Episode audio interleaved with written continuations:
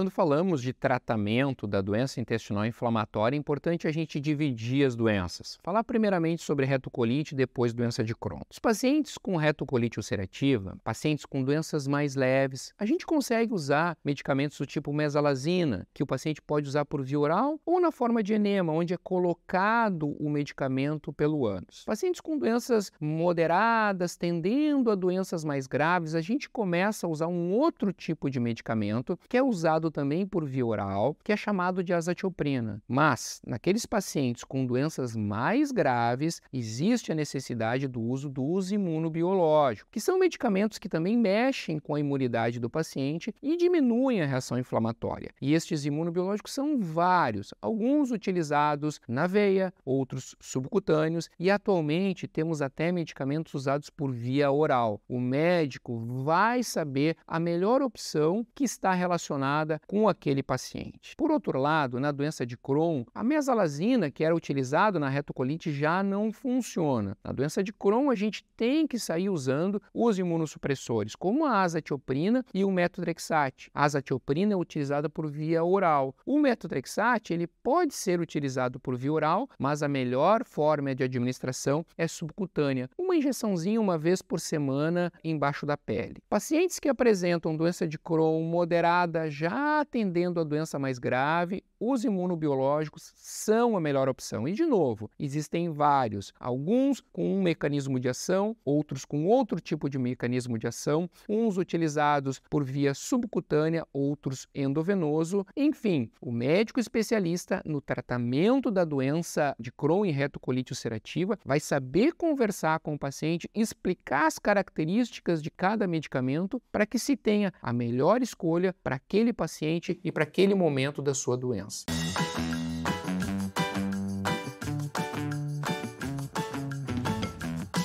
A cirurgia nas doenças inflamatórias intestinais, normalmente elas vêm para resolver alguns problemas pontuais. Então, na doença de Crohn, às vezes há um estreitamento no intestino ou a formação de uma fístula, que é um vazamento do intestino, a formação de um abscesso, que é um acúmulo de pus. Então, aí a cirurgia se impõe para resolver estes problemas especificamente. No caso da retocolite ulcerativa, normalmente a cirurgia ela acaba acontecendo caso todos os tratamentos disponíveis não sejam suficientes para resolver a inflamação, para cicatrizar a inflamação, às vezes a gente tem que recorrer à cirurgia.